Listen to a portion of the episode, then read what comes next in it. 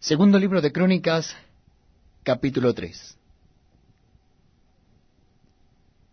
Comenzó Salomón a edificar la casa de Jehová en Jerusalén, en el monte Moría, que había sido mostrado a David su padre, en el lugar que David había preparado en la era de Ornán Jebuseo. Y comenzó a edificar en el mes segundo, a los dos días del mes, en el cuarto año de su reinado. Estas son las medidas que dio Salomón a los cimientos de la casa de Dios. La primera, la longitud, de sesenta codos, y la anchura de veinte codos. El pórtico que estaba al frente del edificio era de veinte codos de largo, igual al ancho de la casa, y su altura de ciento veinte codos, y lo cubrió por dentro de oro puro.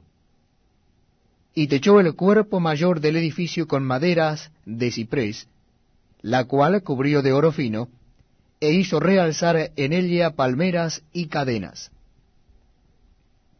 Cubrió también la casa de piedras preciosas para ornamento, y el oro era oro de Parvaim. Así que cubrió la casa, sus vigas, sus umbrales, sus paredes y sus puertas con oro, y esculpió querubines en las paredes. Hizo asimismo el lugar santísimo, cuya longitud era de veinte codos según el ancho del frente de la casa, y su anchura de veinte codos. Y lo cubrió de oro fino que ascendía a seiscientos talentos.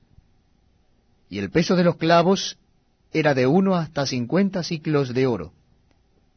Cubrió también de oro los aposentos. Y dentro del lugar santísimo hizo dos querubines de madera, los cuales fueron cubiertos de oro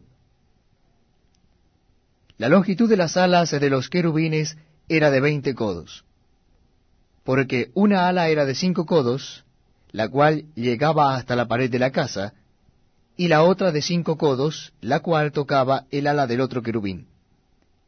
De la misma manera, una ala del otro querubín era de cinco codos, la cual llegaba hasta la pared de la casa, y la otra era de cinco codos, que tocaba el ala del otro querubín. Estos querubines tenían las alas extendidas por veinte codos, y estaban en pie con los rostros hacia la casa. Hizo también el velo de azul, púrpura, carmesí y lino, e hizo realzar querubines en él.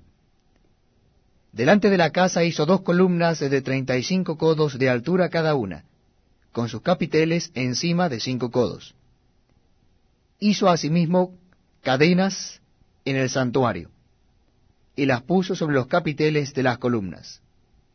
E hizo cien granadas, las cuales puso en las cadenas, y colocó las columnas delante del templo, una a la mano derecha y otra